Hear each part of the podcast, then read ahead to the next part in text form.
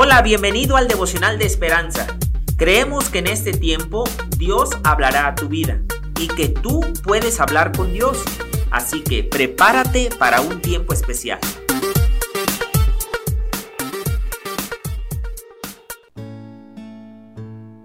...16 de junio... El Salvador que nos conoce. El autor dice... Papá, ¿qué hora es? Me preguntó mi hijo desde el asiento trasero. Son las 5.30. Sabía exactamente lo que diría después. No, son las 5.28. Observé su sonrisa radiante que expresaba, te atrapé. Yo también sentí el placer que viene de conocer a tu hijo como solamente un padre puede hacerlo. Como cualquier padre atento, conozco a mis hijos. Sé cómo responderán cuando los despierto. Sé que querrán del de almuerzo. Conozco sus intereses, deseos y preferencias. Sin embargo, nunca los conoceré a la perfección como el Señor nos conoce.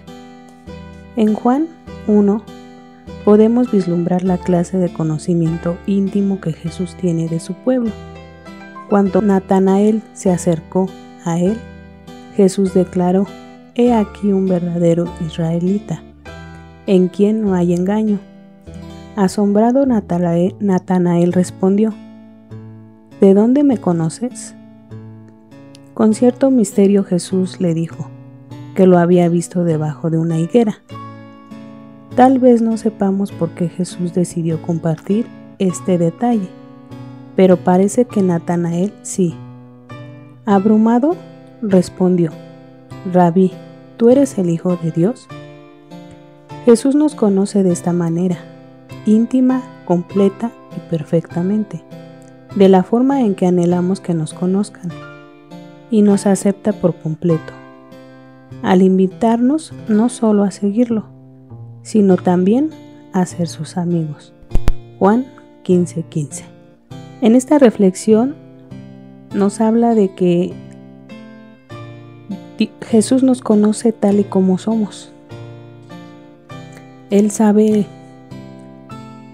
lo que estamos pensando, lo que anhelamos y nos dice que aún que tengamos nosotros pensamientos eh, no correctos, aún así nos acepta y nos, invita a, a seguirlo y nos dice que es nuestro amigo.